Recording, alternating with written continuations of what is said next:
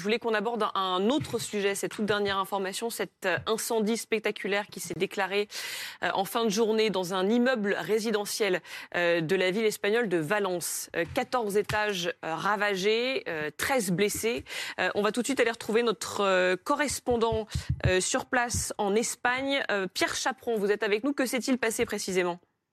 Alors le feu s'est déclaré en fin d'après-midi aux alentours de 17h30 dans le quartier del Campanar. C'est à l'ouest de Valence, Valence troisième ville d'Espagne.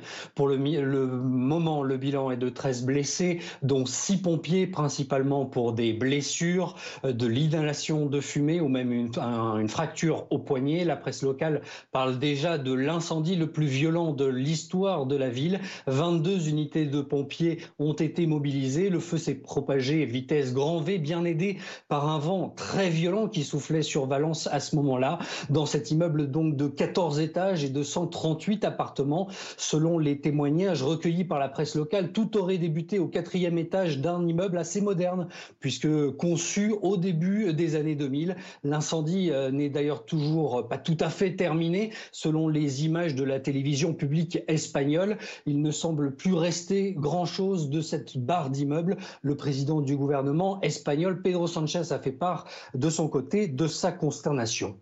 Merci beaucoup euh, euh, Pierre Chaperon. On est euh, en ligne aussi avec Ludovic Pingano, ancien pompier. Merci d'être avec nous incendie particulièrement spectaculaire. On parle là, je lisais dans les, dans les informations, voilà, 138 appartements qui ont été détruits. On parle de 13 personnes blessées et parmi ces 13 personnes, 6 sont des pompiers. Oui, oui, c'est le, bilan qui est annoncé. Euh, au regard de l'ampleur de l'incendie de la vitesse à laquelle il semble s'être propagé, euh, c'est un bilan qui finalement est presque miraculeux.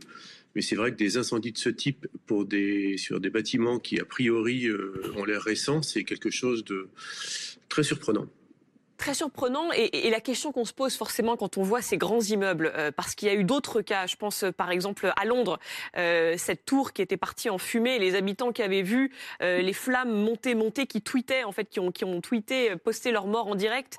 Est-ce qu'à partir du moment où les flammes atteignent les étages inférieurs comme ça d'un immeuble, il est possible de l'arrêter en cours de route?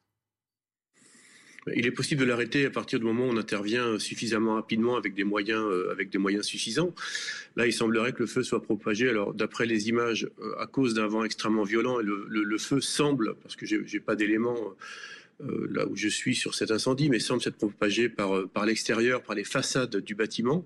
Est-ce qu'il y avait des matériaux utilisés qui ont favorisé la propagation de ce feu d'un étage à l'autre C'est fort possible. Est-ce que euh, le feu se propage également par ce qu'on appelle les circulations horizontales, donc par les escaliers? Est-ce que là encore, il y avait des matériaux qui ont été utilisés dans ce bâtiment qui euh, euh, pouvaient être très jolis, mais qui pouvaient être particulièrement inflammables? C'est encore une hypothèse. en tout état de cause, en tout état de cause, c'est effectivement des, incendies qu'on ne voit que très rarement, parfois plutôt sur des bâtiments très anciens avec avec pas mal de bois à l'intérieur. Je pense notamment aux cages d'escalier, mais là, ça semble pas être le cas. Donc, euh, très honnêtement, il faut beaucoup plus d'éléments euh, factuels pour pouvoir se prononcer sur les, raisons de cette propagation aussi importante. Et, question aussi, euh, quand on voit, quand on est dans un immeuble comme ça et qu'on voit les flammes prendre d'en bas, le réflexe à avoir, c'est quoi? Faut rester chez soi?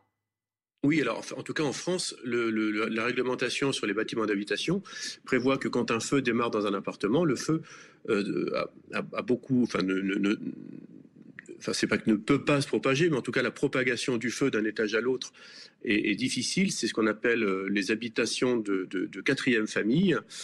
Euh, et on, demande aux habitants d'évacuer, les sapeurs-pompiers demandent aux occupants d'évacuer à partir du moment où ils considèrent qu'ils sont en danger. Mais en France, euh, les secours arrivent suffisamment rapidement pour que le feu puisse être éteint ou du moins maîtrisé euh, sans avoir besoin d'évacuer l'ensemble du bâtiment. Euh, merci à vous. Euh, Ulysse Gosset, sur ce plateau, vous aviez une information sur les, matériaux qui est, qui est mis en cause. Oui, ça suscite une grande émotion en Espagne, évidemment. C'est le plus grave incendie qu'ait connu Valence, semble-t-il, dans la période moderne. et donc, c'est le matériau utilisé pour l'extérieur du bâtiment, le polyutérane, qui, qui serait mis en cause par les experts, ajouté à des vents très violents qui ont propagé l'incendie.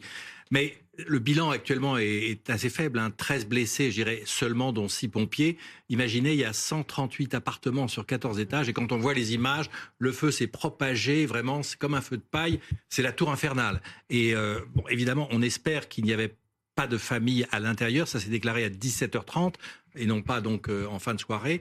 Et donc euh, peut-être beaucoup de gens étaient au travail, euh, les écoliers soit en vacances, soit dans les écoles. Donc heureusement peu de monde à l'intérieur, ce qui expliquerait le, bilan très léger, sauf évidemment si demain on constate qu'il y a des disparus. Mais en tout cas c'est un incendie extrêmement spectaculaire et on voit que là les, les pompiers sont quasiment impuissants.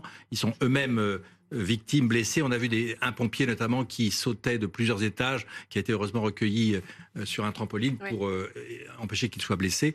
Mais c'est extrêmement difficile d'empêcher le feu de se propager et le feu couvre toujours à l'heure qu'il est, alors qu'il a démarré, je vous le rappelle, à 17h30.